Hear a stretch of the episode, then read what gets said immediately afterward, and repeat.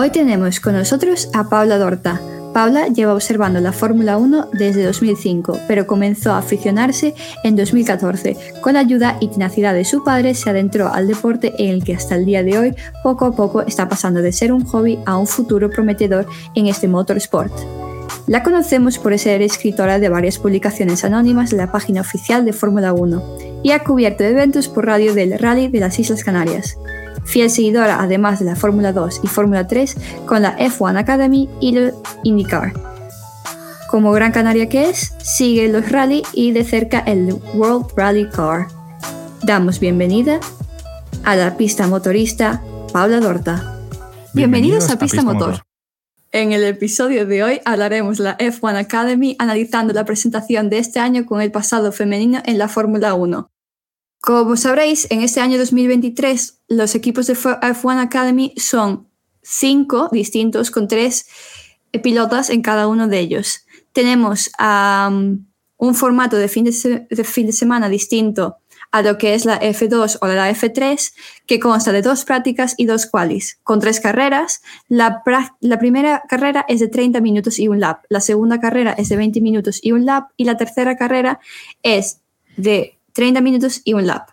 El orden de salida de las carreras son iguales de quali 1 con carrera 1 y la quali 2 con la carrera 3, pero la carrera 2 sale con las posiciones inversas de, la, de la primera clasificación. Un lío, vamos. Por lo que es la primera sale de octava y la segunda sale de séptima y, las, y así las primeras ocho pilotas. Las demás salen desde su punto original. La forma de conseguir puntos en la carrera 1 y 3 son para las top 10, con el orden de 25, 18, 15, 12, 10, 8, 6, 4, 2 y 1. Y después, en la carrera 2, a diferencia, son las primeras 8 con la puntuación de 8, 6, 5, 6, 5, 4, 3, 2 y 1. Y el Fast Lap se suma un punto a la que sea más rápida del top 10 al finalizar la carrera. Vamos, que la organización es distinta.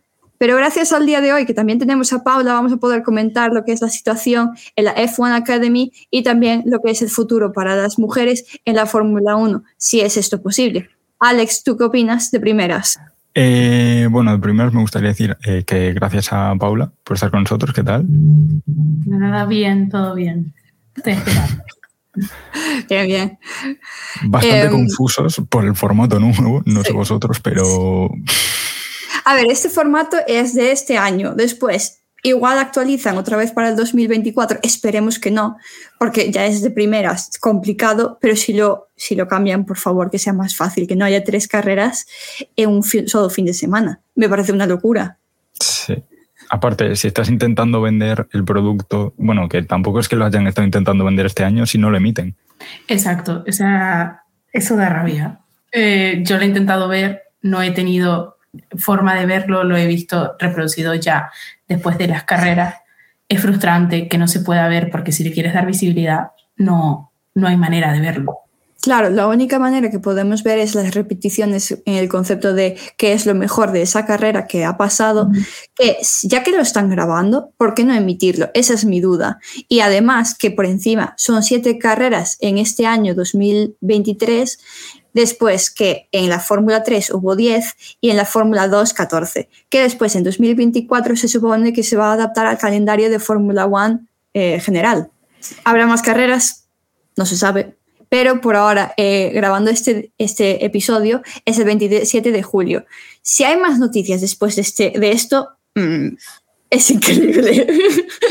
Porque ya ayer tuvimos noticias, sabemos que ahora cada uno de los equipos va a tener eh, a una de esas eh, chicas en su equipo son 15, entonces va a ser 10 de ellas, va a tener uno uno en diferentes tipos Mercedes, Red Bull, etc. Pero mi pregunta es, y no sé si a vosotros os salió esta mm, duda para vosotros también, ¿va a ser lo mismo que con la Fórmula 2 o así, que en Prema tipo tienen a Mercedes a uno de ellos y demás? ¿O va a ser cada uno con su propio nombre? Paula, ¿tú qué opinas? Porque esto, esta duda me salió a mí de primeras. A ver, yo por lo que leí entendí que iban bajo el nombre del equipo, no como, como lo que tú dices en Fórmula 2 y Fórmula 3, que las chicas iban bajo el nombre del equipo. Por ejemplo, si son de Ferrari, las chicas van bajo el nombre del equipo de Ferrari. Y lo mismo con Mercedes, Williams, Red Bull, etc. Eso es lo, por lo que, eso es lo que entendí yo cuando lo leí. Claro. Pero como dijeron que no va a desaparecer lo que es Campos Racing, MP Motorsport, Art Grand Prix, Roding Garling y Prema Racing, ¿serán ellos los cinco de otros chicos, de las otras últimas cinco chicas que no van a tener? ¿O serán otros nuevos? muy raro. Alex, ¿qué ibas a comentar de eso?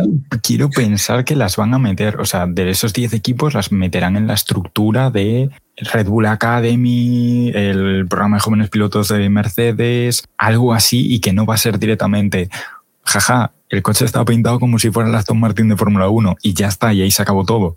Exacto. Porque me parecería muy feo. Sí, es que, a ver, no es, es, muy bueno que tengamos este paso adelante en el concepto de que ahora tengamos eh, grandes em, escuderías tras las diferentes pilotas. El problema es, ¿para qué dar estas noticias sin poder explicar lo que va a ser en verdad todo? Porque ahora simplemente crean dudas para toda la gente que quiera ver este nuevo F1 Academy para el año que viene. Y no están explicando tampoco la estructura de después de esto, ¿a dónde van? ¿Qué van a hacer de ellas?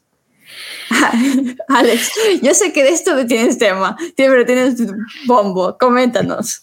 A ver, yo no se lo combinar a Paula, pero desde, desde que comentó la, la W Series, en teoría esto era para impulsarlas a un asiento en alguna categoría superior. ¿Ha funcionado en algún momento? Porque, bueno, sí, ¿no? Jamie Chadwick parece que ha ganado reconocimiento, pero es que no la han, no la han subido a un Fórmula 2, no la han subido a un Super Fórmula, no la han llevado a otros sitios. Están conduciendo coches de la Fórmula 4. Se están adaptando a ese coche, ni siquiera están adoptando otros motores y demás eh, para poder avanzar también en su aprendizaje. Y estamos hablando de algunas de ellas que vinieron de Fórmula 3, ya ni, ni siquiera, porque ya tenemos algunas de ellas que ya las conocíamos de antes, antes, como podría ser Marta García, que está aquí en España. Y ahora que es número uno en F1 Academy, eh, es obvio. que se esperaban? ¿Que no iba a estar allí? Igual, no se sabe, igual sí que hubiese sorprendido y que no fuera así. Pero em, creo que, eso sí, está bien el impulso que están metiendo, pero deberían informar más, eso está claro. El pasado, sí que hubo chicas en el pasado de la Fórmula 1. Hubo cinco pilotos que, eh, que, tenemos que tener en cuenta. Alex, ¿qué tenías tú del pasado de ello? Las dos que sacaría destacar que fueron por resultados las que, más, las que mejor lo hicieron. Y eso que igual no tenían los recursos ni los vehículos capacitados para ello, que fueron eh, María Teresa de Phillips en temporadas 58 y 59 1958-1959. Obvio. Que hizo cinco grandes premios en total y su mejor posición fuera, fuera una décima plaza. Y Lela, Lela Lombardi, que corrió tres temporadas, hizo 17 grandes premios y se hizo una sexta posición en el Gran Premio de España. Pero aparte hemos tenido tres pilotos más con mejores o peores resultados, más o menos participaciones. Pero es que las mujeres han estado en la Fórmula 1. Lo que no es algo nuevo.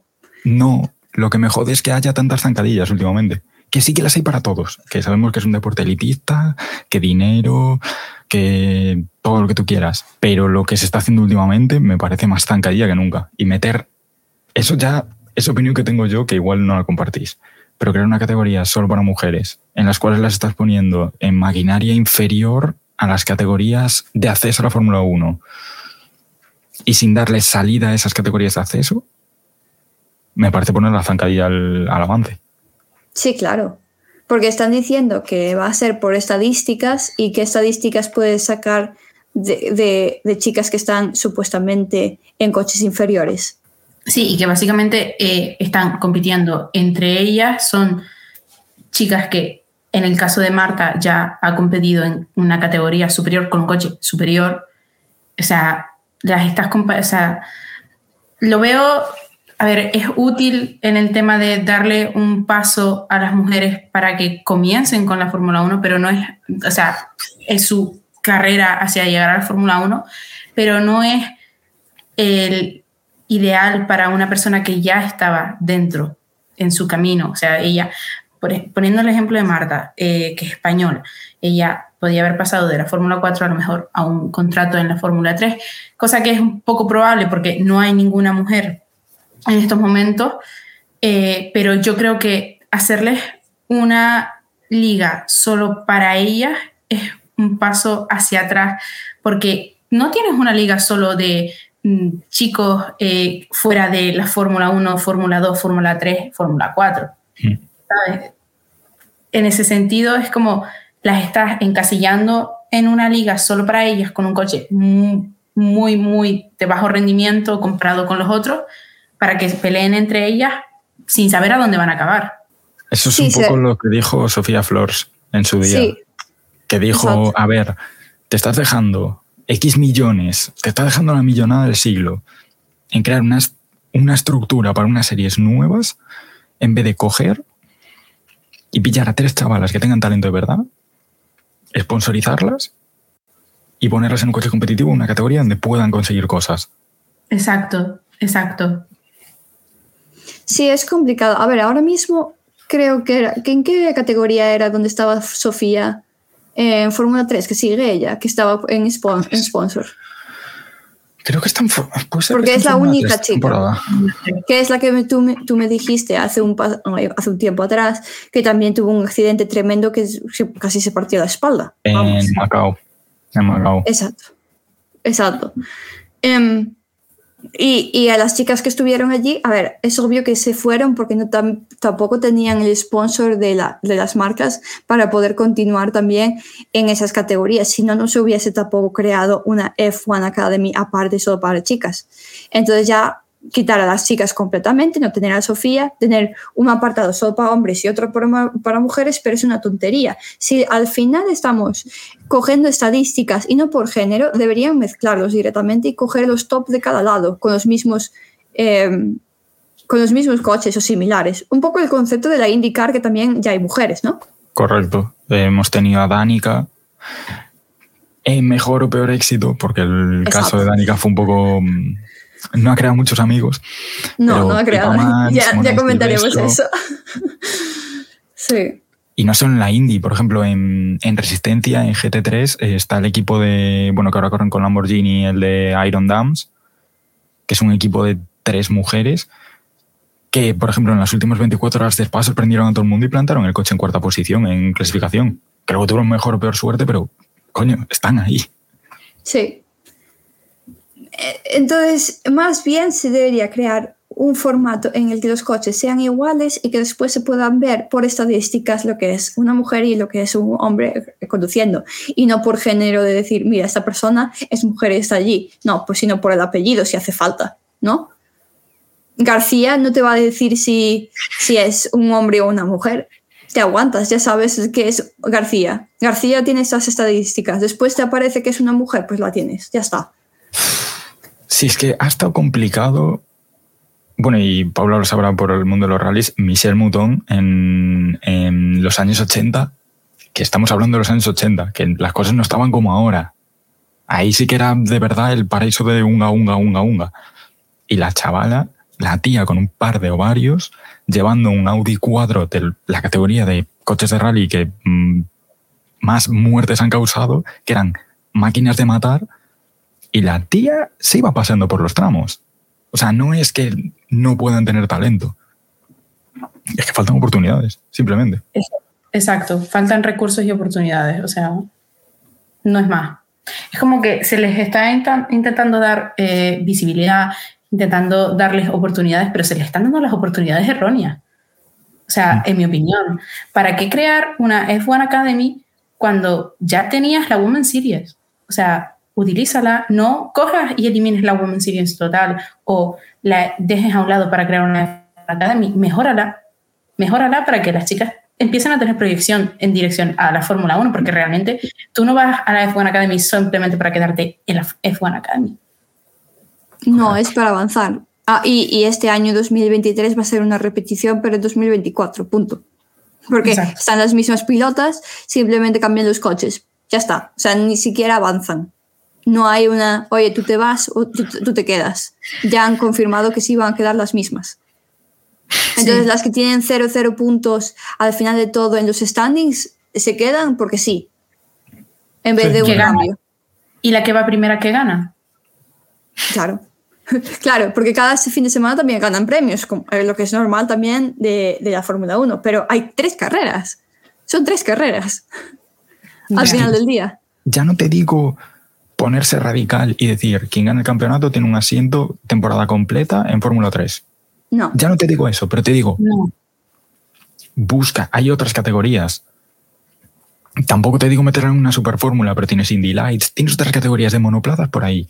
Y si no quieres, no quieres que sean monoplazas directamente, que sería lo ideal, si quieres que alguna de esas chavalas acabe en Fórmula 1, hay 2.000 categorías. O sea, el que se quede estancada ahí la gente y el talento me parece una estupidez. Porque es, es que no ganas nada, nadie. No me parece mal que la F1 Academy exista. El problema es, no están mostrando cuáles van a ser los caminos de futuro a estas pilotas. Ese es el problema. Ahora ya está creado.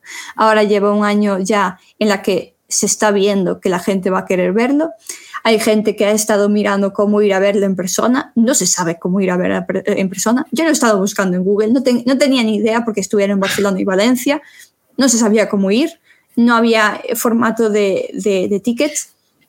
No se informaba en Google. Que- y después en redes sociales estaban diciendo, venid a vernos. ¿Cómo que venid a vernos? ¿Cómo? Da- dadme, dadme un poco de Yo he, organización. llegado, al yo he llegado hasta leer por Twitter de algún fotógrafo español que estaba cubriendo, al- porque han compartido la Fórmula 1 Academy con, con otras categorías el circuito, y de algún fotógrafo español de ir a cubrir la otra categoría y de estar en calle de boxes, pasar un coche de Fórmula 1 Academy estar saliendo a la parrilla y del tío decir, no, no, que apareció un pavo de la FIA diciendo bajar las cámaras. Ah, o sea, o sea que estamos confirmando que también los fotógrafos tampoco pueden publicitar esto. Es que es muy extraño, porque yo he visto, creo que fue en Austria, que corrieron, solo corrió Fórmula 1 Academy y tenían Sí. todo el sistema de producción de cámaras como si fuera a correr la Fórmula 1, una por Supercup o algo de esto, y usaron esas imágenes de cámaras, o sea, la producción completa, para hacer un vídeo de highlights en YouTube de tres minutos. Es que La, la- la acción de Paula y yo fue la misma. Levantamos la mano en plan, Es que no tiene sentido. ¿qué me estás contando? O un, un mal gasto de recursos, o sea, innecesario. Yo, lo que te, Catalina, lo que dije, o sea, yo creo que la Fórmula One Academy es un- una buena idea, es un buen proyecto, pero está mal planteado. Exacto. Yo creo que se puede Sí. plantear de una manera mucho mejor. No que yo lo pueda plantear de una manera mucho mejor, obviamente, pero sí que, joder, o sea, hay gente inteligente en el mundo, o sea, ponlos a trabajar y que piensen y que hagan algo que tú digas, vale, tiene sentido y promocionalo. O sea, Si hay un que formato, claro. que vaya. Claro, O si hay un formato ya creado para llegar a la F1 en algún momento, ¿por qué no hay también para la F1 Academy a dónde se llega? ¿O es el top ya la Fórmula One Academy y no lo sabemos aún? Porque si es el top, ¿para qué carajos están Es que es- conduciendo coches de la Fórmula 4? ¿Qué sentido tiene eso? Exacto. Eso lo dijo, creo que fue- lo dijo Simona de Silvestro, creo. Creo, creo que lo dijo ella, que dijo en plan lo de. ¿Qué es esto? El, el- lo estáis pintando, porque lo dijo ella cuando, cuando comenzó la W Series, dijo. Me estáis pintando esto como que es el, el culmen del automovilismo femenino. ¿Por qué están corriendo en una especie de híbrido entre un Fórmula Renault y un Fórmula 3? Y no están en un coche sí, grande de rendimiento que pueda demostrarlo, ¿por qué las estás limitando? Sí, claro. Y ahora espero, esperemos que para el año que viene haya más carreras, porque vamos, me parece también una bestialidad tener que hacer tres carreras y después en el mismo día por encima, porque es carrera 1, carrera 2, carrera 3, y tienes que estar bien para la carrera 1 como para la carrera 3. Y, y hay la gracia, hay chicas que están después de top 1 en la 1 y la 3. Yo, yo no entiendo cómo llegan al top. Yo no lo entiendo. Porque yo estaría cansada, porque estás, Sí. estás haciendo no sé cuántos kilómetros por hora, eh, el coche te puede ir de lado. Alex, me enviaste un vídeo de cuando fue la W Series de, del tremendo choque que hubo entre chicas por estar utilizando softs cuando deberían haber utilizado otro tipo de, de rueda El de para las condiciones. De- el Spa del de Silverstone, porque el de Silverstone fue, fue muy duro. El, O sea, el de- yo le enseñé el de Spa, el de que la gente empezó a decir, ay, es que eso es lo que pasa cuando dejas a mujeres en un fórmula. Y yo en plan, Sí. estás en lo alto de Radillón, te está lloviendo y estás con neumáticos en seco. Estás tú que clavas frenos ahí. Sí. ya. Ya, ya que sea, a la gente le gusta mucho hablar desde, desde tu casa.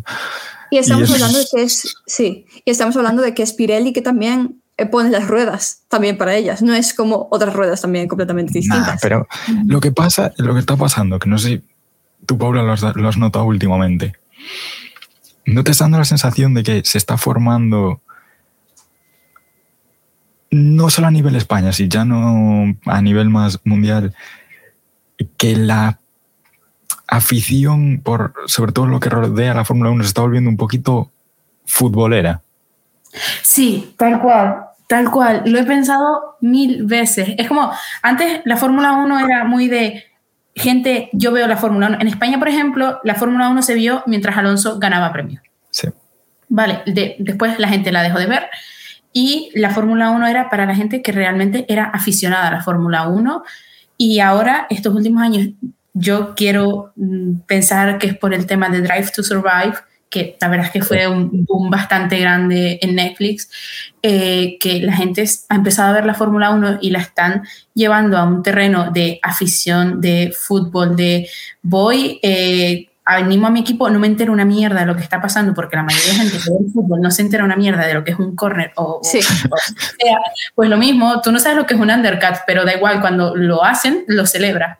Pues es eso, entonces se está convirtiendo como en un deporte muy celebrado, muy de masas, que va a llegar un momento en el que se va a ir, perdón, por la- se va a ir a la mierda, Hmm. como si así, porque, o sea, aparte de que lo están haciendo cada vez más inalcanzable en tema de entradas, de precios, etcétera, también eh, yo no pagaría ahora mismo por sentarme en una grada rodeada de gente gritando a mi alrededor sin yo enterarme de lo que está pasando. Claro. En mi opinión. Eso, eso lo comenté yo con, con Kat hace un par de. Hace un par de días que yo he vivido un poco los dos mundos de lo que se ha formado con la Fórmula 1 y otros motos porque no es la Fórmula 1. Yo he estado en Barcelona en la Fórmula 1 y al año siguiente he ido a Le Mans. Son las dos caras de la moneda. La Fórmula 1 es precios súper altos, te lo venden como que es la cosa más loca del mundo y estás sentado en una pelús en el césped viendo pasar los coches y en Le Mans te equivocas de calle y literalmente te estás montando en un LMP3. Te estás montando en un prototipo, o sea, sin querer. Es, y es como... No sé si es... Porque ta- también noté, yo allí noté mucha, se nota mucha afición. Las veces que he ido a Le Mans se nota... Y hay seguimiento muy fuerte. eh, cuando iba el padre de Magnussen, los daneses era... Wow, parecía un Barça Madrid eso. Pero no se notan los problemas que ha habido entre aficionados de Max Verstappen y Lewis Hamilton en los últimos años. Exacto, porque realmente si tú eres fan de un motorsport, vamos a poner eh, Le Mans, si tú eres fan o, o Fórmula 1, si eh, tú eres fan de Hamilton y ves que Hamilton gana, vale, tú eres feliz porque Hamilton gana, eh, pero no más porque Hamilton gana, sino porque si tú eres fan de Hamilton, realmente eres fan de Mercedes. Sí, Tú eres fan de la escudería, no eres fan del piloto. Vale que hay gente, ahora hay más gente que se está haciendo fan de los pilotos. En mi opinión es muchísimo más saludable ser fan de los pilotos que de las escuderías. ¿Vale? Pero, lloras, lloras. Eh, eh, Creo que tú, especialmente Paula, estás llorando con Ferrari últimamente muchísimo, porque yo sé que eres fanática de Ferrari. y las estrategias, te imagino yo llorando y gritando a la tele en plan, por el amor de Dios, cámbiate. yo ya la- las ceremonias de premios no las veo. Yo decido no verlas. Yo, se termina la carrera, par fermé, pum, adiós la tele. O sea, Y me acuerdo que me comentaras que tu padre es de McLaren. ¿Qué tal él? Y ¿Está bueno. feliz? Está súper feliz, sobre todo con su camiseta, no para de ponérsela. Le compré una camiseta de McLaren y bueno, me manda mensajes con corazones naranjas. Eh, claro, es que depende mucho también del año. Eh, tú puedes ser muy fan de una escudería, pero cambian los motores, cambian el formato, cambian el tamaño del coche y demás, y puedes querer mucho tu escudería, ser tipo, yo qué sé, Madrid cambia todo su equipo, y entonces sigues siendo fan de Madrid, o decir, igual debería ir a donde se fue ese equipo, a otro, yo que sé, al Manchester, digamos, ¿no? Cambiando completamente de país y todo, ¿no? ¿Sigue siendo fan del Manchester o sigue siendo fan del Madrid? Nunca se sabe, pero en el concepto de fútbol, a ver, somos españoles, nosotros nos explicamos el fútbol porque es lo primero que nos explican desde primaria. Yo no sé nada de badminton, yo no sé nada de badminton, yo era horrible en badminton. Ah, pero me hablabas de fútbol, yo allí, de modo, a ver, a ver, ¿quién se coloca? ¿Quién se pone? somos españoles, es donde sabemos expresarnos. Eh, damos el ejemplo en eso porque cambias de país, cambias de formato, haces lo mismo en lo que es la Fórmula 1, porque Haas es americano, eh, Mercedes es de otro país, eh, McLaren es de Inglaterra, vas cambiando de países también. No hay ningún equipo de España, lo siento. No hay ninguna escudería de España, es lo que hay. Lo que lo hay, pero está en Fórmula 2, Fórmula 3, está en F1 Academy, que es el, ¿cómo era? El Campus Racing. El Campus Racing. Sí. No, pero ahora que dijiste lo del fútbol, es que me he parado a pensarlo y es que esto es cíclico, porque lo que estamos viendo ahora con, bueno, lo que hemos vivido, porque ya se acabó un poco la época, el Hamilton Verstappen en cuanto a aficiones, lo vivimos en 2007 aquí. Sí, porque yo me acuerdo, no, no, el, el, Alonso Hamilton. Alonso Hamilton, sí. Uf, uf. O sea, el Alonso Hamilton, Vodafone no hizo el, el, el famoso anuncio de cuanto mejor, cuanto mejor es el malo, mejor es la película. Por algo. Que yo me acuerdo de estar en China 2007 yo siendo un mongoso despertándome a las tantas de la mañana para ver la Fórmula 1, para ver el Gran Premio, despertarse mi padre a mitad de carrera y cuando él se ha enganchado, mi padre se tiró de rodillas haciendo cortes de manga en la tele. O sea, eso fue increíble. Yo me, acuerdo, también, justo ese año, bueno, yo es que la Fórmula 1 la empecé a ver por mi padre, obviamente, y me acuerdo, eh, a mi padre lo volví ahora a reenganchar desde que me empecé yo más con todo el tema, y él, yo le decía, no, pero es que Hamilton es muy buen piloto, y él tenía ese pensamiento de Hamilton contra Alonso. Entonces, Hamilton es malo, punto. Es buen piloto, pero es malo, entonces no me gusta. Y, y es verdad, o sea. Y ahora. mucha gente sigue teniendo el concepto de. Claro, la gente sigue teniendo el concepto del Hamilton inmaduro, medio niñato de los primeros años. Sí, sí, sí. Sobre todo la gente española. Y otros países también, ¿eh? que mis familiares en Sudáfrica odian a Hamilton. O sea, tienen una manía flipante hacia Hamilton. Yo, yo dije, oye, que es que yo este año, como ya sabremos, como cada episodio que lo estoy mencionando, estoy aún decidiendo a quién voy a seguir en 2024, ¿no? Que después voy a tener que volver a cambiarlo en 2025, seguramente, porque cuando, cuando cambian a algo más energético, Dios sabe quién va a ser bueno y quién no, ¿no? Em, en ese concepto, yo estaba, yo estaba, le mencioné a mi madre que igual me está gustando Mercedes, me está gustando la escudería en sí. No dije los pilotos, yo dije escudería automáticamente mis tíos, ¿qué te pasa? ¿Qué te pasa? O sea, ¿por qué, ¿por qué Mercedes? Obvia, tú de esta familia tienes que ser de Red Bull. Y me lo dijeron, tú de esta familia tienes que ser de Red Bull. Mira, quiero, quiero mencionar que mi tío, habiendo mencionado esto, yo les dije, conseguí la firma de Checo Pérez eh, en, cuando fue el showroom, el showrun de, en Madrid. Automáticamente mi tío, ¿quién es Checo Pérez? O sea que hace años que no ven la Fórmula 1, pero son de Red Bull, pero no sabían quién era Checo Pérez. Exacto. Está bien definido lo que es ahora mismo, lo que es mi familia con la Fórmula 1. Y, otros deportes lo mismo. El, único que siguen es el rugby. Si queréis, os puedo mencionar un poco lo que es el rugby en Sudáfrica y otros países, pero no tiene nada que ver. Porque, a ver, los, lo que es verdad es, no tienen el nombre tipo Sudáfrica. Tienen lo que es los Springboks o no sé qué, que son nombres distintos como en la Fórmula 1, que no tienen el nombre del país, que tienen un nombre mm, nombrado por ellos. Sí. sí. Sí, una escudería, un concepto. A ver, por ejemplo, Haas, Haas no tiene sus propios coches, Red Bull no tiene sus propios coches, pero Mercedes existe como coche o McLaren. O Ferrari. Sí, eso ya, claro, es que Ferrari ya es. Bueno, pero- es Ferrari es Ferrari. Ferrari, Italia. sí. A ver, pero es que Ferrari también tiene parques de atracciones. Bueno, no, miento, me Ferrari es equivoqué. lo mejor del mundo, o sea, punto. Yo me he equivocado. Eh, antes sí que era, decías Ferrari, pensabas en Italia, pensabas en Italia, coche, Ferrari. Ahora es un triángulo. Ahora es, piensas en Ferrari, piensas en Italia, Italia, Ferrari, y falta el tercer punto que es eh, terrorismo.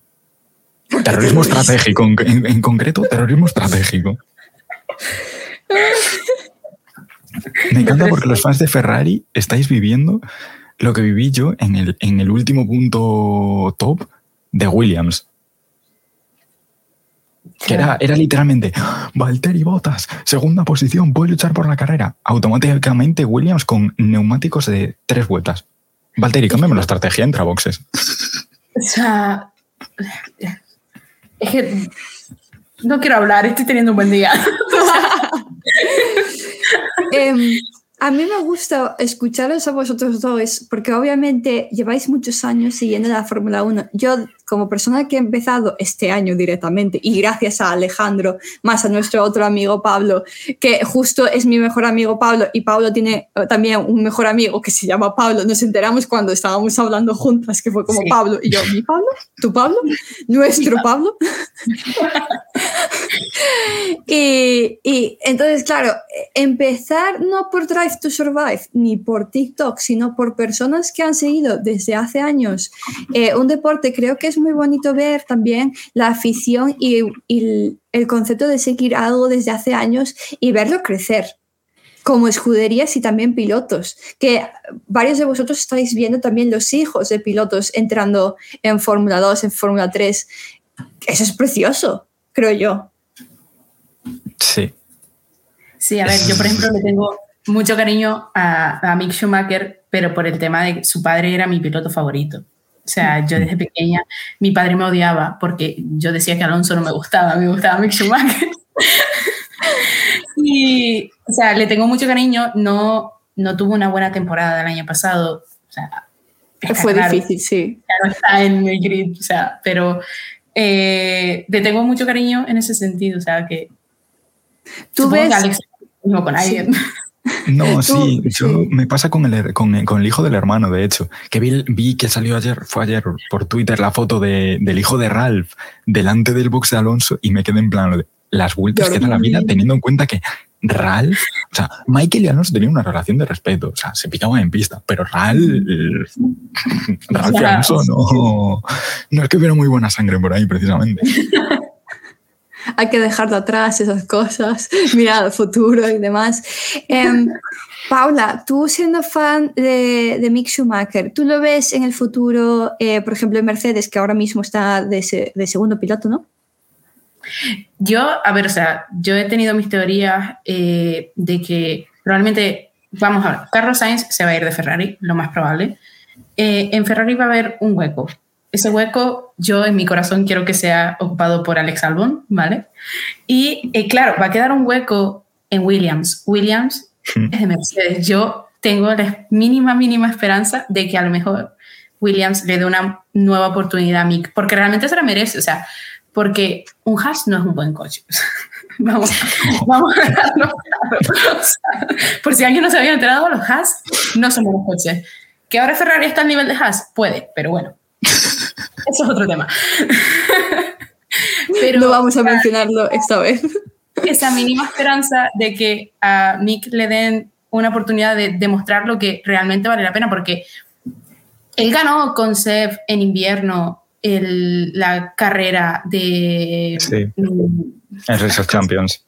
eh, eh, exacto, exacto, te iba a decir exacto. El O sea, es buen piloto, pero no ha tenido como buenas, ha tenido oportunidades, pero como que no las ha sabido aprovechar. Hmm. Entonces, no sé. Yo creo que le pudo un poco la presión del, del apellido que lleva. Sí, del nombre, sí. pero porque eso es muchísimo. Ese Seguro. apellido pesa demasiado. Y le suma esa presión con un coche que cada dos curvas te intenta de tirar contra el muro. Sí. Y claro. Porque Sí, es que la gente le echó en cara el accidente de Mónaco y el accidente de Jeddah. Está yendo con un coche que el fondo plano es un folio. O sea, es, Ya, es- ya, es tal plano. cual. O sea, no, no puedes pedirle más al chaval. Y aún encima Ya. trabajando bajo la presión que trabaja.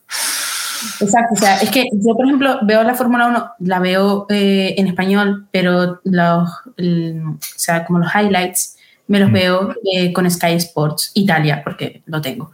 Entonces, sí que oyes al comen- a los comentaristas y cada vez que salía Mick en cámara, mencionaban a su padre. Es, o sea, es, es, es horrible eso. horrible. Porque o eres, sea, eres tu propia persona, aunque tengas ese apellido. sí. Ahí estamos. Bueno, chicos, eh, pregunta. Vale, creo que sabéis eh, los dos de vosotros eh, quién son las pilotas que están este año en F1 Academy. Ahora bien, de vuestras favoritas, no sé si tenéis favoritas, pero digamos las top 3, top 4, ¿vale? Em, ¿Quién creéis que va a, eh, a conducir para cada una de las escuderías para el año que viene? Paula, ¿empiezas tú? A ver, yo tengo... Así como eh, imaginación. A ver, mi favorita favorita eh, no, no, está, no está en el top 5, pero es Bianca Bustamante. Me gusta mucho Vale. esa chica. Eh, y yo realmente creo que eh, por el pasado que tiene eh, con la Women's Series, yo creo que va a acabar en Mercedes. Ok, vale. Aunque Vale. está para Prema, que es parte, o sea, que tiene mm, asociación con Ferrari, también puede acabar en Ferrari, pero realmente creo que puede ir a Mercedes. Ok. Y, Ya- y, por ejemplo, otras. Eh, Marta García, mm, yo la posicionaría entre Ferrari y Red Bull, pero en- por, porque me gustaría verla. Si en algún caso eso de que la vayan a posicionar en una escudería de Fórmula 1 vaya a algún lado, me gustaría verla con un coche potente. Sí. A Nada, ver, que- nada creo que le llama también tener un coche potente. Exacto, exacto. Y de resto, la verdad es que tampoco te sabría colocar alguna más. O sea, Yo lo que creo es que va a ser una quiniela un poco, ¿eh? va a ser un poco... mm, Yo espero que no sea solo una quiniela. Yo, yo quiero que se peleen por ellas algunos. No me parecería bien que no pelease, por ejemplo, Red Bull por Marta García.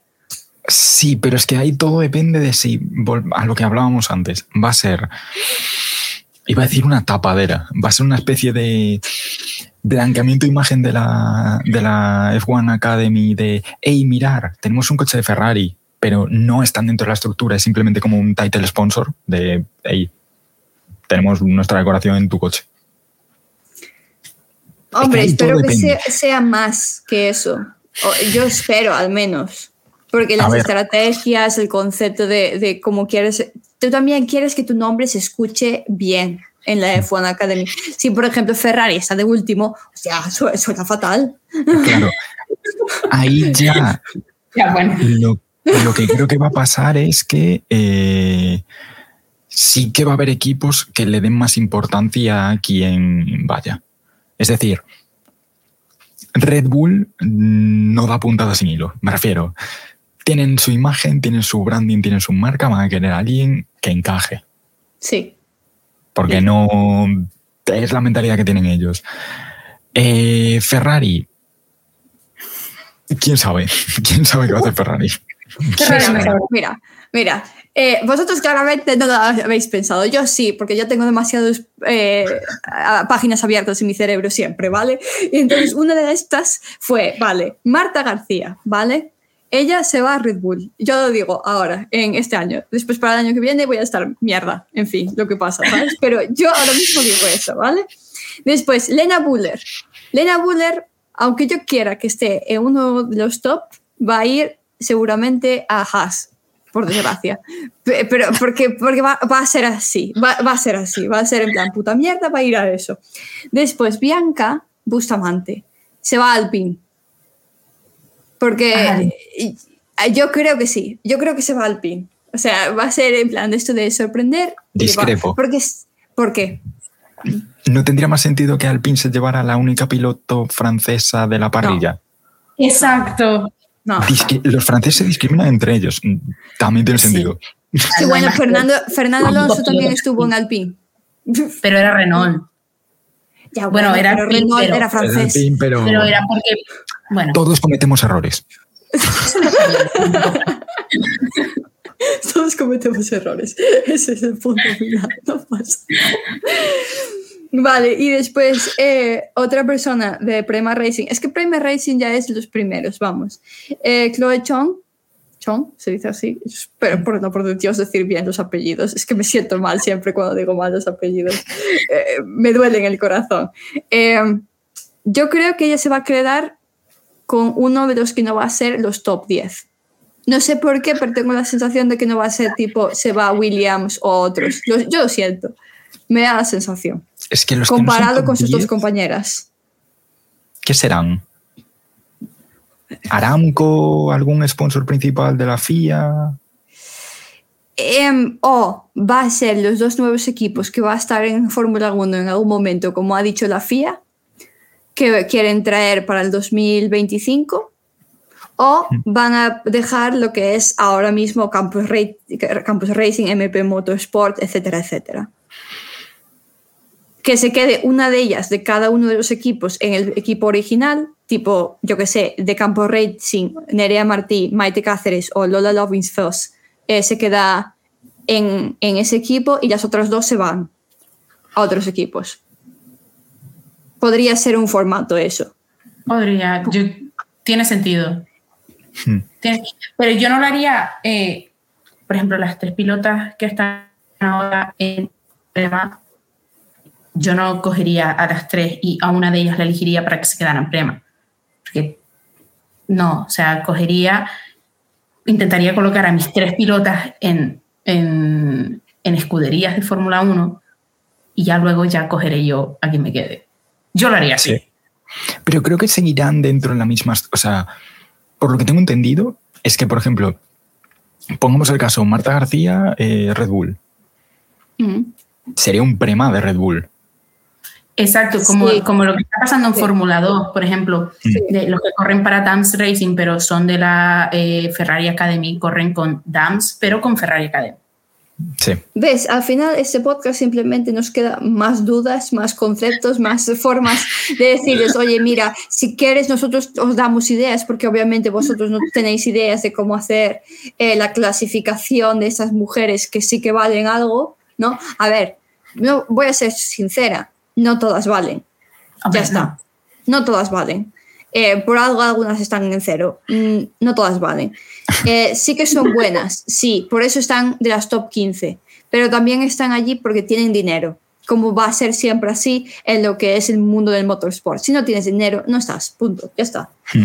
Eh, si no, a ver, que las dos son buenas y ya lo he hablado con Alex. Las dos hermanas de Alco, Alcoabasi, Alcobaisi, ay Dios mío, por el amor de Dios.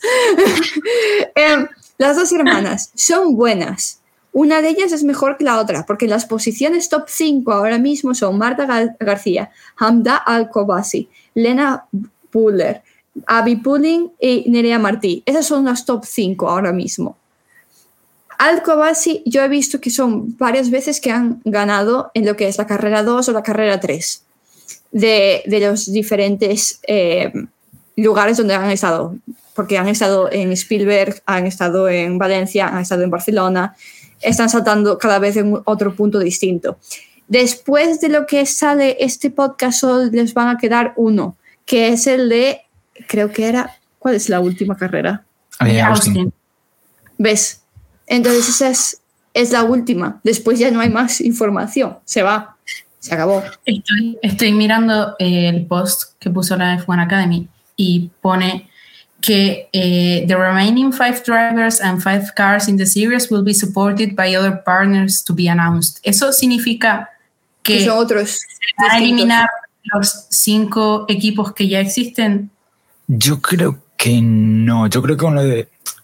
Es que eso, eso lo leí yo también y es lo que me da a pensar de que no, de que Ferrari, Alpine, Aston Martin, etcétera, van a ser title sponsors. Es decir, hey, cojo este prema tan bonito que tienes aquí y te lo voy a decorar como si fuera el Ferrari Fórmula 1 con nuestros sponsors, con nuestro tal.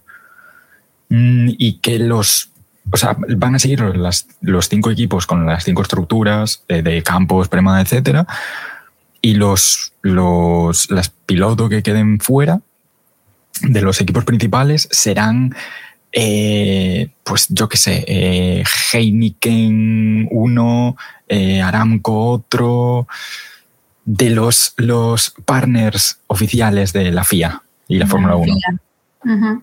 Es lo que tendría, es lo que me tendría sentido.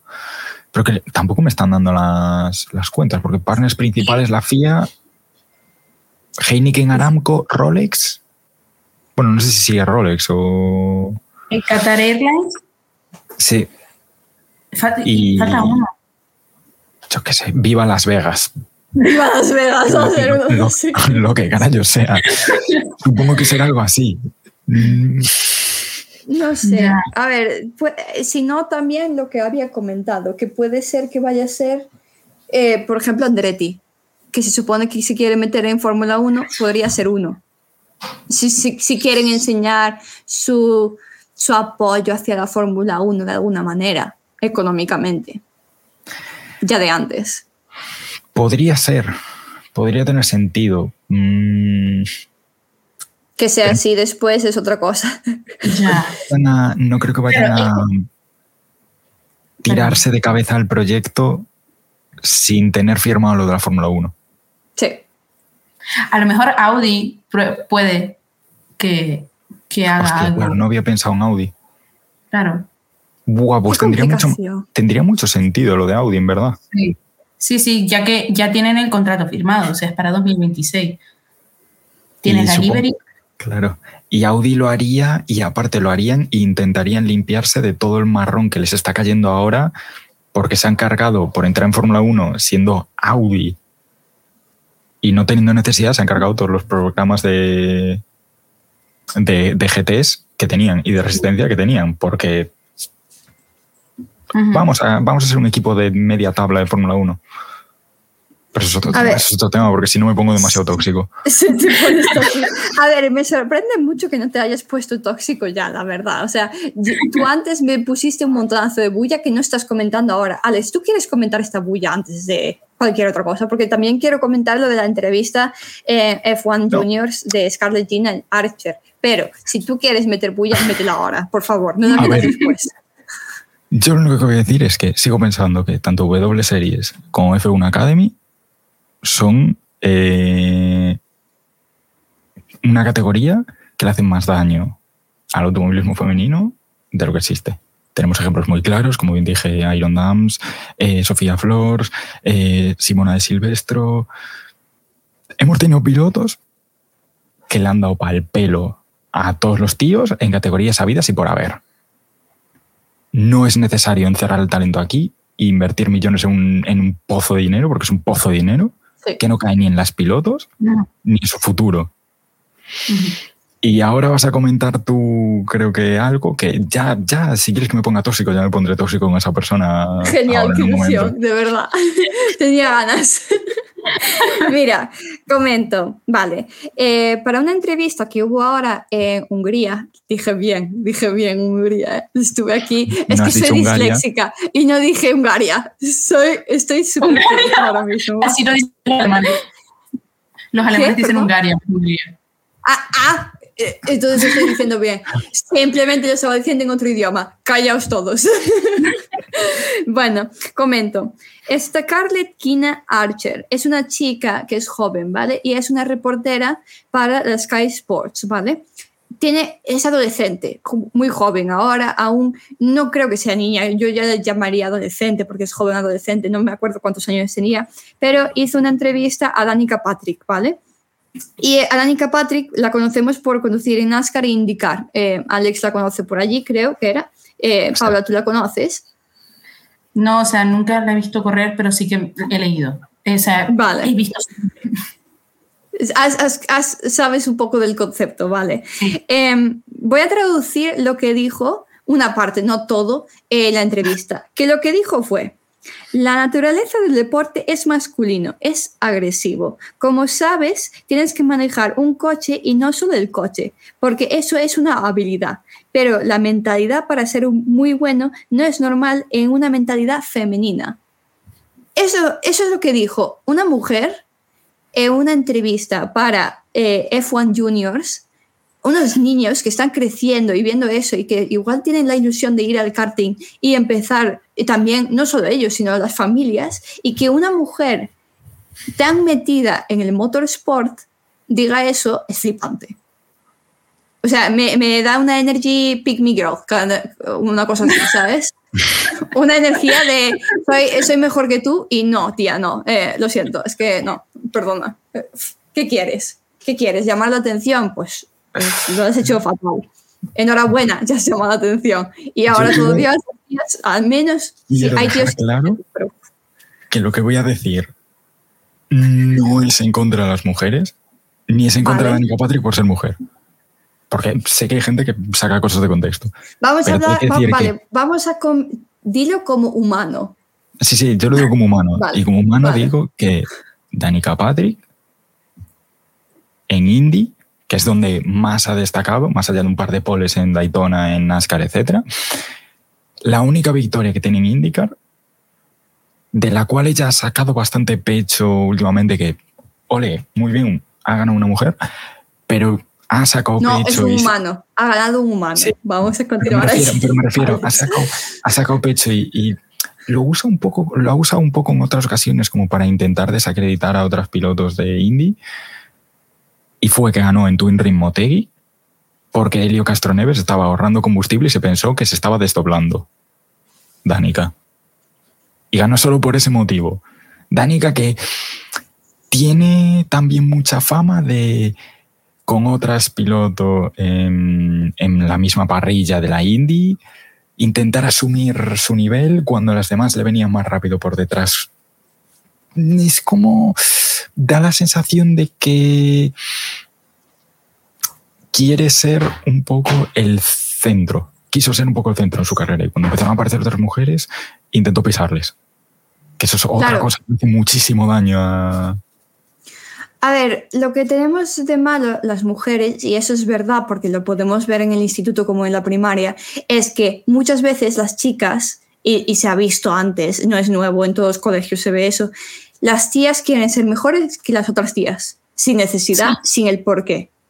Somos Simplemente, Sí, porque no hay, ese, no hay ese hate. O sea, yo al menos cuando estuve con tíos, grupos generales y demás, no, no por decir, soy pick me girl, me pongo en el medio de los tíos, no sé qué, no, no sino que no veo a los tíos haciendo esa bulla entre hombres. De, ay, qué, qué horrible el peinado ese, o qué ropa lleva, o que no sé qué tío, que igual lleva la misma cosa la semana que viene, es que me está copiando. ¿Cómo que te está copiando?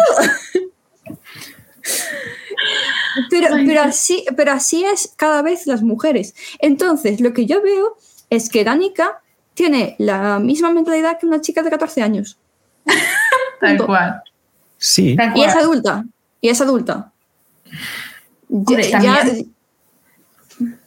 El hecho de que puede decir puede haber dicho lo que dijo eh, por sentirse amenazada, porque, vale, ella está donde está, ha llegado donde ha llegado por las razones a las, por las que lo haya hecho, eh, y está ahí, y no tiene una competencia muy directa de otra mujer o de otras mujeres. Entonces, tal vez crea un poco de beef y criticó un poco la F1 Academy y la Women's Series por el hecho de eh, veo chicas que están mejorando, que son buenas, que pueden venir a mi terreno donde, donde yo lo estoy haciendo bien y me destronan. O sea, quitan mi nombre, lo echan a un lado. Entonces, a lo mejor también por el tema sentirse amenazado. Que, en fin, es lo que tú dijiste. O sea, no tiene sentido. Tiene, es una mentalidad de una persona de 14 años. Eres una mujer en un deporte minoritario para mujeres. Apóyala. Sí. Es, es un poco de gatekeeping, en verdad. Porque es, Asumamos, sí. Danica Patrick en Estados Unidos, si le dicen mujer piloto, te van a decir Danica Patrick. Por IndyCar y por NASCAR. Porque aparte, el, el, coche de Danica es icónico allí. Es de las libraries icónicas porque es de GoDaddy, de la página web esta de crear dominios de, de para webs, que los anuncios allá son, es como si fuera, yo qué sé, como los anuncios de Central Lechera Asturiana de, de, aquí. Son anuncios muy... Lo ves y dices sí. tú, eres de la marca. Es sí. algo muy icónico allí y ella, que sí que se consigue su posición en pero ahora piensas en piloto de carreras mujer y te dicen Danica Patrick. Y yo creo que es eso, que hace un poco de gatekeeping porque ve amenazada su posición, puede ser. Exacto, a ver, pero 100%, sí. sí. a ver, 100% hay más chicas que hacen esto, en lo que es no solo en motorsport, sino en otros deportes que igual haya más hombres. Va a ser natural, eh, lo, lo, hacen siempre. Vamos nosotros igual también a una discoteca y van a hacer lo mismo en el baño. No, no, sin necesidad, porque estás en un, una discoteca de mala muerte, chavala. Pero bueno, ya. es lo que hay, ¿sabes?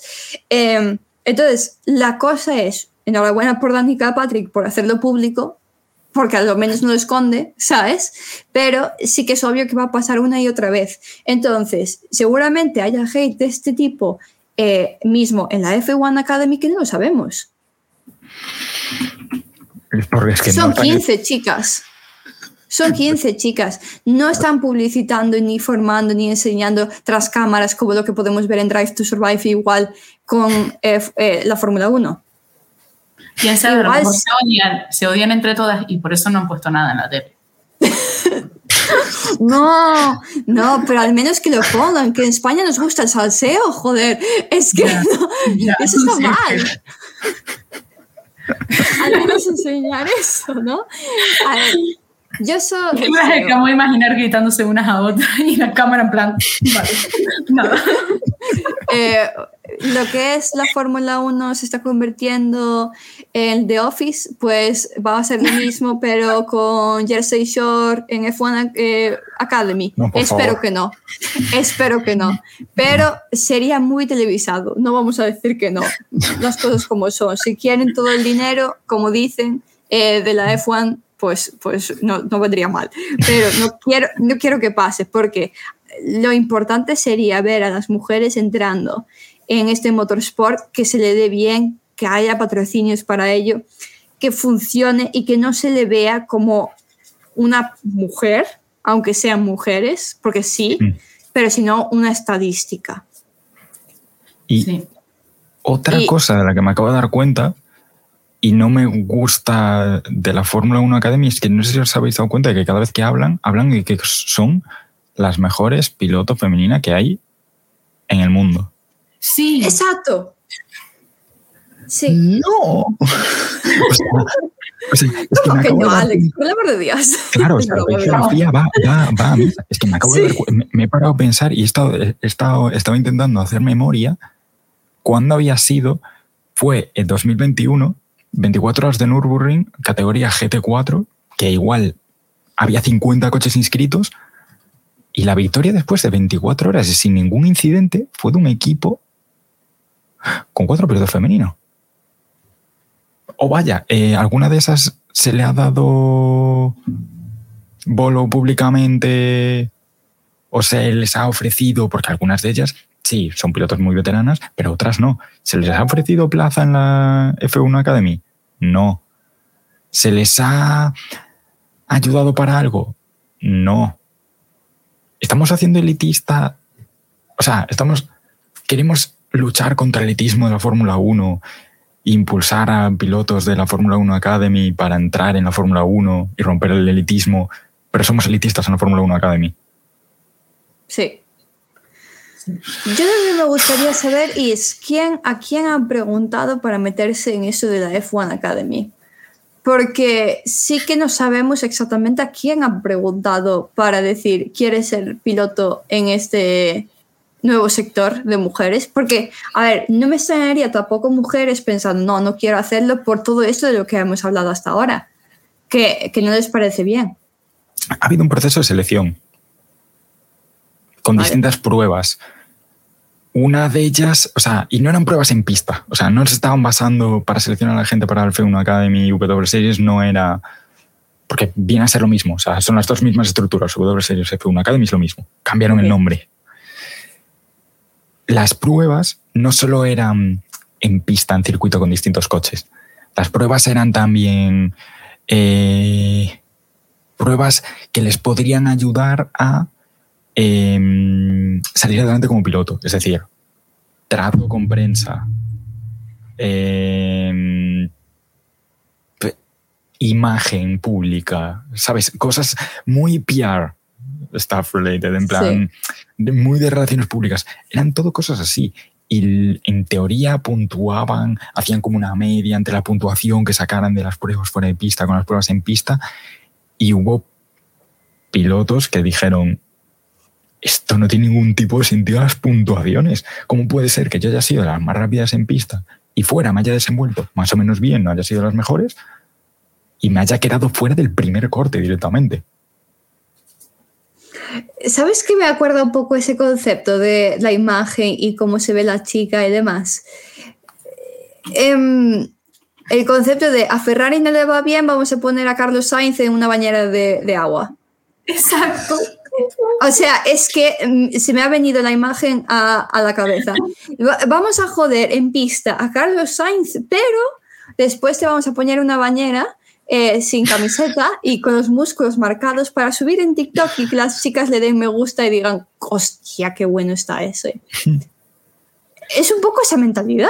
O sea, que la FIA decía que las pruebas de fuera, en lo que le estaban valorando las pruebas de fuera era para atraer eh, marcas y sponsors, que, coño, es algo muy importante. Sí. Sí, y tienes que saber tener una buena imagen pública, no tienes que ser un Nikita Mazepin y decir, uh, invadamos Ucrania, uh. Vale, pero. Oye, pero llama la atención, oye, no es por nada, pero llama la atención. Hubiese estado guay también ver a una chica también allí en plan, todos a la mierda, ¿sabes? Y meter guerra allí. O sea, realmente, si eres buena piloto y en, en la pista demuestras que eres buena piloto, no te hace falta ser buena en PR. Y te lo digo desde una persona que eso es mi vida, o sea, yo me voy a dedicar a eso. O sea, mm. realmente creo que siendo buena en pista, eh, haciendo una buena, mm, o sea, una buena carrera, teniendo una buena trayectoria, atraes más sponsors que importan, que realmente son los que le importan cómo corres, no lo bien que te ves en una foto o lo simpática que fuiste en este directo de Instagram. Exacto. Yo no sabía nada de este proceso de selección. Yo pensaba que las habían elegido por skills de, o sea, que ya se habían presentado, obviamente, y que las habían elegido por cómo pilotaban. Sí, yo lo había escuchado, pero os recomiendo que lo veáis luego, eh, os lo haré llegar. Hay un vídeo de un youtuber neozelandés llamado Josh Rebel, que es, a Catalina se lo he comentado un par de veces, que el, chaval sube contenido de la Fórmula 1, pero también sube contenido histórico, en plan, y de otras categorías, de grandes premios importantes, vale. Pues subió uno que es eh, What the fuck happened to the W Series. Y yo había oído cómo había pasado eso que había, había oído rumores de cómo era el proceso de selección, pero ahí lo cuenta. Y dices tú, es que estaba abocado al desastre. Es que no, no creo que piensen el concepto monetario también de los accidentes que pueda haber en ese coche. ¿Vale? Tú no quieres a una chica que no vaya a poder conducir bien, sea chica, sea chico. Tú en las estadísticas, en el concepto de sobrevivir como equipo, tú no vas a querer pagar todo el tiempo que un coche se rompa. Punto. Eso es obvio. Entonces, poner a una chica por imagen no va a servir de nada. Ahora bien, sí que estamos viendo a las chicas ahora subiendo TikToks y demás, eh, mostrando también una imagen de ellas mismas también al, a más adelante. Yo creo que de, todas estas chicas, la que tiene más seguidoras es Bianca Bustamante, que es la que llama más atención. Es preciosa la chica, tiene carácter y también sabe conducir porque ha, llegado a ser primera eh, varias veces, no voy a decir que no, pero no es de las mejores. O sea, no estoy en, el, top 5. Ahora mismo. va sexta, ¿no? O séptima. Sí. Es que lo, de, lo del PR y la imagen que des, volvemos a lo mismo. Tenemos, tenemos un ejemplo en el, en el lado masculino, pero tenemos el ejemplo máximo en Kimi Raikkonen pero si, si Kimi Raikkonen era, es, es la peor imagen para un sponsor. O sea, no vale para tratar con la gente. A Kimi Raikkonen le trae un sponsor a Nicole Kidman porque la lleva el sponsor y porque debe de meter pasta en el equipo, lo que sea, y le dice, oye Kimi, está Nicole Kidman. Automáticamente Kimi le mira, se queda en plano mm", y se vuelve para atrás. y se la suda. Hombre, también te digo, el PR negativo trabaja mucho más que el PR positivo. Sí, ya, bueno. Totalmente. Sí, pero eso siempre es así. Si no, no pondrían también eh, post de hate a Max Verstappen, a Checo y demás que no han hecho nada. No han hecho nada malo y de repente dicen mil mierdas de ellos. ¿Cómo no? Pero si la, la guer- la guerra en el mundo es por culpa de Verstappen, ¿no? Alex. Es de Para mí lo Verstappen es. y Latifi por 2021, creo. Oye, ¿se han dado cuenta de que no hay tantas banderas rojas ni banderas amarillas este año? Yo echo de menos a la también.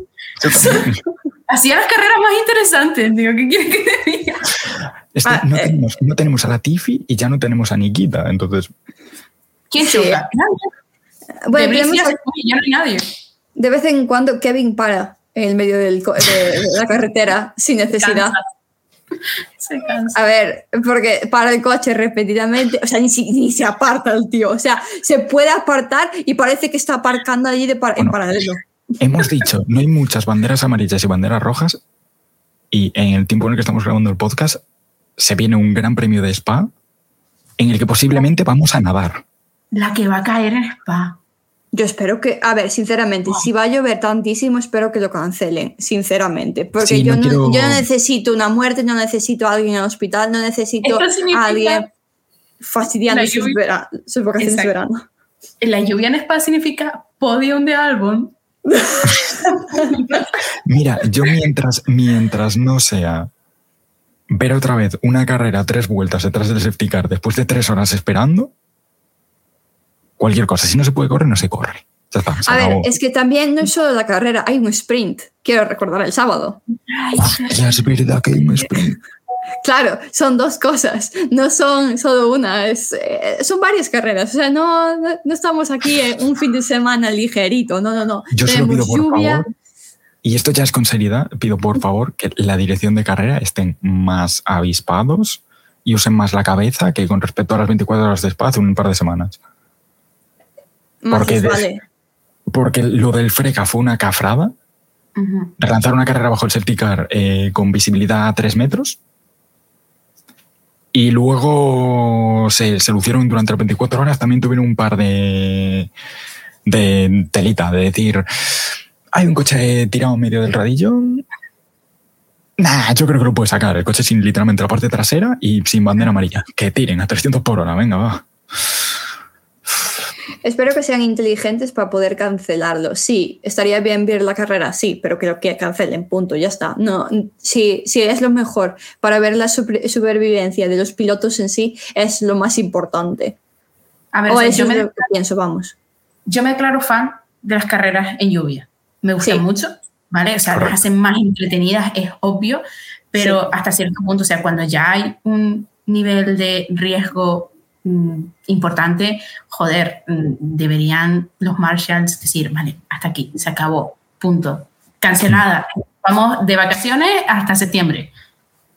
Y mira Sí. que es que en lluvia puede haber carrerones, pero una cosa es lluvia y otra cosa es lo que pasa en Spa, que estás metido dentro de un bosque, que es las mismas condiciones que te pasan en Nürburgring Nordschleife, Ujú. que es llueve, puede parar de llover, pero es que ese agua no se va a ningún lado, hay demasiada humedad, no vas a tener visibilidad en cuanto salgan los coches.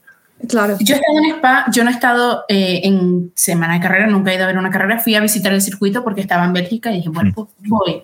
Eh, me pilló lluvia. Eh, la guagua, o sea, el autobús eh, con el que fuimos, se inundó. Ay Dios, por el amor de Dios. Eh, eh, entró agua dentro de la guagua y tuvieron que mandarnos otra porque el- es que Alex tiene razón, el agua no va a ningún lado. Se queda. No, se queda No estancado. solo en la pista, en la zona de En el alrededor. ambiente, sí, es, Eh, sí. Eh, es humedad. no. Sí, sí, sí. Y en invierno, eh, yo fui en invierno, ¿vale? Tres veces peor. A ver, a ver. Eh, buen, momento, buen momento para visitar, ¿no, Paula? Eh, ¿Lo pasaste bien? ¿Qué tal la lluvia? hacía frío. Claro. No esperaba Bueno, tampoco tropical en ese, en ese momento en, en Europa. Pero bueno, tú, como veas. Yo soy una chica de aventura, ¿vale? Mira, tú, tú lo viste, es lo importante. Yo no he pisado esa pista, entonces no puedo decir nada. Tú sí. Verlo, verlo, lo que se dice, verlo, se queda, es una palabra larga, porque no se veía nada. Había niebla, había lluvia, sea, dinero mal gastado, pero bueno, estuve, puedo decir que estuve. Mira, de, de todos sentidos los pudiste oler, que es lo importante, ¿no? Exacto. Sí, sí. Lo oliste. Poco más. No pudiste verlo, no pudiste escuchar los coches tampoco rugir, no pudiste nada, pero lo pudiste oler. Pudiste oler la tocarlo. lluvia y la tierra allí, ya está. Y tocarlo, claro, claro. Porque me agaché y toqué. Ah, bien, bien, bien. Hiciste un Ya. Lando, ¿no? Un poco el concepto Lando en Miami, susurrando al- a la carretera, ¿no? a la carrera, sí, sí. Pero lo mío fue más en plan, por aquí estuvo Max Verstappen, Paula. Paula es de los míos. Yo cuando fui a. El, el- el primero o el segundo año que fui a Alemans, sigo teniendo por casa una bolsita con, con cuatro piedras de la escapatoria de Dunlop. Yo tengo, yo vivía en Hungría y tengo, eh, fui al Hungaroring, eh, tengo todo. Tengo papeles, tengo hierba, tengo pi- pies. Lo tengo en una bolsita. Yo también. Yo es que lo vi y dije. Aparte, fue. No sé si recuerdas hace un par de, bueno, hace un par de años, igual hace 10 años, el mítico accidente del Audi que se reventó contra los- donde estaban los fotógrafos en Le Mans. Sí, Literalmente sí. tuve que ir hasta ahí porque quedé traumado cuando lo vi, de- porque era, era pequeño, o sea, fue en 2011, que tenía 13 años. Y, y literalmente tuve que ir hasta allí y mirar piedras y decir, he estado, se ha cerrado el ciclo, ya se acabó el trauma. Ya está. Estoy, estoy teniendo una situación concepto Barbie flipando con lo que me estáis contando. Eh, más que nada porque yo soy, vale, voy a comentar quién soy. Yo soy Catalina, Catalina Directioner, ¿vale? Yo fui al último concierto en Madrid de One Direction, ¿vale? Es una cosa También. muy importante. Ah, tú también estuviste. No, no, no mames. Que igual tenemos fotos y aparecemos y cosas así. Vale. Yo cogí una de las botellas de Harry Styles que lanzó después de él beberlo, ¿vale? Lo tengo en una bolsita cerrada para tenerlo en el fondo del armario modo mi tesoro. No sabéis la de veces que han dicho, Catalina, estás loca. Y ahora os escucho a vosotros cogiendo piedritas y hierba y estoy flipando. Eso sí que es flipar, porque no sabes ni si lo tocó. No, no, no. Es que es como un momento histórico. Piedra. Estuve a punto de, de, de, la segunda vez que fui a Alemán. Eh, bueno, a Paula igual le suena un equipo llamado Bicolles, que es el, el, el, el hazme reír de Twitter cada vez que sale a la pista.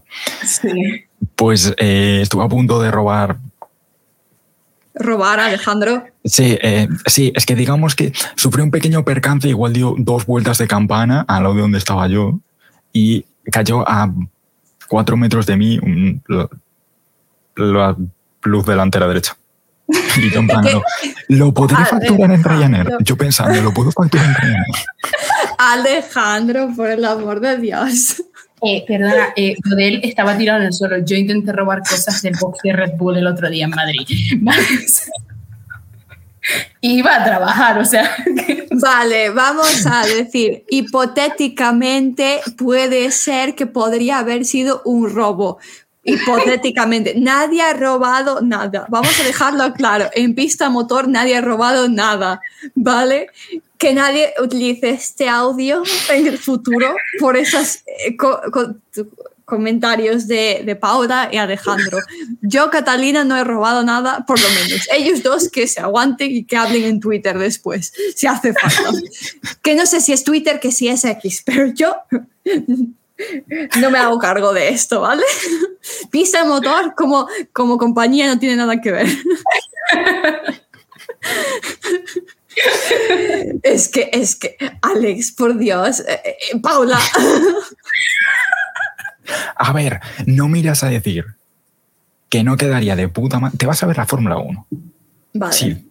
O Sí, lo que sea. Me lo imagino. Hay un accidente cerca de ti y hay Ok. una pila de cosas de fibra de carbono y tres hay un alerón delantero de un monoplaza. No miras tú a decir que no. En el momento dices tú, está ahí solito, con lo bien que quedaría en, en la pared encima de mi cama. Y yo lo he pensado. Ay, Dios, de verdad, chicos. Sí, sí. O sea, yo cuando me fui a Milán, eh, la última vez, yo voy mucho a Milán, ¿vale? Fui a Monza porque había una feria de motor, la Mimo, que se hace todos los años, y yo llegué y yo me colé en todas partes. ¿Vale? O sea, yo Ah, no soy italiana. Yo fui con, con, con un amigo, él es italiano, él me gritaba y me decía, para, porque nos van a detener. Y yo, a mí no me detienen, yo no soy de aquí. ¿Vale? Es me confianza. metí, me metí en Parferme, me metí en todos los box, eh, me metí en Hospitality, estuve dentro de un Ferrari que no estaba permitido meterse dentro de un Ferrari.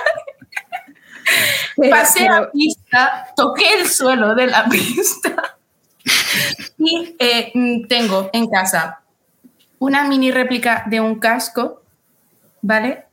Que no se podía tocar. Yo la tengo en casa. Ah, bueno. No, me encanta cómo igual alguien lo estuvo buscando como loco, ¿sabes? En plan, la lista de, de cosas que hay que llevarse y ellos en plan, ¿quién, se- ¿quién tiene esto? ¿Quién tiene esto? ¿Sabes? Tú lo sabes, Alex, eres de producción. Tú sabes qué es buscar cosas alguien, de repente de alguien de precio y producción demás. pegándose un tiro. Pobre Sí. italiano. O sea, a ver, eh, que mm, no me subí dentro del Aston Martin que había ahí y lo arranqué para salir porque ya era un poco heavy. Pero yo dije, bueno, estoy aquí, ¿cuántas veces voy a estar aquí? Ninguna, pues nada, aprovecha. Sí. Y tengo muchas cosas, o sea, cosas que no debería tener, las tengo. Luego hay cosas El- que sí que debo tener. Vale, eh, Paula, yo no te puedo prote- proteger. Antes dije hipotéticamente, ahora tú estás diciendo que tienes no. cosas. Ver, eh, nadie me va a multar, o sea, de eso hace un mes. Echándole cara.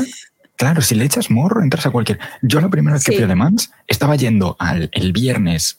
En teoría es el desfile de pilotos en el pueblo, que es imposible entrar al pueblo porque es un pueblo de cuatro casas. Y en el pit lane principal eh, están arrancando los coches, están haciendo ensayos de cambio de ruedas, ensayo de cambio de piloto. Vale, pues yo estaba subiendo con mi padre, con un colega belga nuestro, y giramos a la derecha en vez de seguir de frente sin querer. Vale, acabamos dentro de, las, eh, de los boxes de las Road to Le Mans. Vale, yo no empecé a echar morro, o sea, me vi que estaba dentro de una tienda, de, de- de una carpa con un MP3 al lado, me puse a hablar con el mecánico, me puse a hablar con el otro mecánico. Nada, mira, que te abro la puerta del, del Mercedes AMG GT3. Nada, me, me has caído bien, mira, que se nos jodió una rueda, toma la, la, la monotuerca. Que luego los del control de, de Orly del aeropuerto me la quitaron. Oh, ¿Te mola, Lo te siento, te mola te mola el prototipo? Nada, coge el pavo, me saca el volante, el volante que igual vale 8.000 pavos. Toma, para ti. Y yo en plan, "Ah, sí, está bien. Yo también tengo esa teoría. Con la buena, con la actitud adecuada, entras en todas partes. Sí, Pero por eso- experiencia. eso de entrar y las actividades y demás, yo lo apoyo 100%. Yo soy la primera que lo hace también. Yo lo que no hago es robar cosas de repente, ¿vale, chicos? Eso es lo que digo. Porque en, la- en el hipotético caso, como me dijo Alex, de que hay un accidente y haya trocitos y demás, yo igual me cojo un trocito pequeño de la fibra, porque nadie va a cogerlo. Igual lo cogen para limpiar y tirarlo, ¿vale? Eso sí, pero no me cogería yo que sé, una luz entera. no me cogería eh, a ver, has dado dos una a rueda. campana, no lo van a Uf, una rueda estaría todo guapo y me hago una mesita. Yo vi un vídeo de, de- no me acuerdo, creo que fue de Hungría, un chico que salió con una, con una soft, eh, con ganas de helado por fuera. O sea, yo dije, quiero ser esa persona, tío. O sea, Mi padre. ¿quién al, al, al, al de estadísticas de Pirelli en plan, me, so- me falta una rueda, me falta una rueda? A ver, yo creo que el sueño de cualquier persona que le mole esto es tener una mesita en su casa como la que tenía mm, en Top Gear para las Ah, entrevistas. sí. un, un bloque Sí, de V10 claro. con, con el cristal por encima. Yo creo que ese es sueño pero- cualquiera de nosotros. Pero eso es entendible, eso es entendible. Que, eso, eh, vale, cuando Pista Motor tenga un- una oficina, ¿sabes? Y vivamos en el mismo país o, o continente, pues podemos hacer eso, ¿eh, Alex? Sí, iré ¿Cómo con una ves? grúa al circuito de Cataluña para cuando se me quedo con el bloque motor. Me llevo el Exacto. Sí, sí, tú te encargas de eso, ¿no? Yo no tengo que hacer nada. La producción se encarga, ¿no? Vale, la realización se, se va, no, no tiene nada que ver, ¿vale? Paula, tú te quedas aquí de constante de que sabes eso en el futuro cuando vengas otra vez, podrás ver sí. nuestra mesita del té. Y en ese momento de trabajo en Fórmula 1, esta conversación nunca ha existido. Vale. No sé nada. No, no, no, Paula, está grabado, va a estar publicado. Eh, No, tú, no. sí- eh, tú tienes que decir hipotéticamente, pero tú no Hipotéticamente, hipotéticamente tú te llevaste algo en Milán. Hipotéticamente, no está confirmado. No hay Ah. ninguna fotografía ni nada que enseñe que haya pasado eso. Tú has dicho que puede ser, ay, hubiese pasado. Solo fue que entraste en esos sitios. Sí, entraste. Pero no has llevado casualidad. nada. Ahí ponía no entrar eh, claramente en italiano y yo entré, pero hipotéticamente entré. Pero no sabías italiano en ese momento. Para nada, yo no, no hablo nada de italiano. Nula. Eh, Pa-. Paula, no, no, no, Paula ahora sabe italiano. En esos entonces no. Claro, no, por eso no sabía no italiano. sabía hablar italiano. Exacto, exacto. Vamos a dejarlo en ese punto. Pero bueno, Paula, muchas gracias por estar en Pista Motor. Eh, se ha alargado muchísimo este podcast, por el amor de Dios, yo dije una hora, son, son ya una hora y veinte seguramente o más. Gracias por escuchar Pista Motor y especialmente gracias Paula por participar. Esperamos que estés otra vez con nosotros porque obviamente sí que tienes mucho que contar, creo yo, de esto y más que nada en el futuro seguramente seas parte de Fórmula 1, eso es lo que queremos nosotros también para ti y que también puedas venir también en, en ese momento también de vuelta a pista motor en el futuro, esperemos que pronto. No, no demasiado lejano, ¿no? Vale. Y recordar, por favor, eh, poned cinco estrellas en la review de pod, del podcast en Spotify porque nos viene bien a nosotros también para eh, crecer, para más gente poder escucharnos. Y síguenos en nuestras redes sociales con el mismo nombre, que es Pista Motor. Adiós, chicos. Chao, chao. Chao.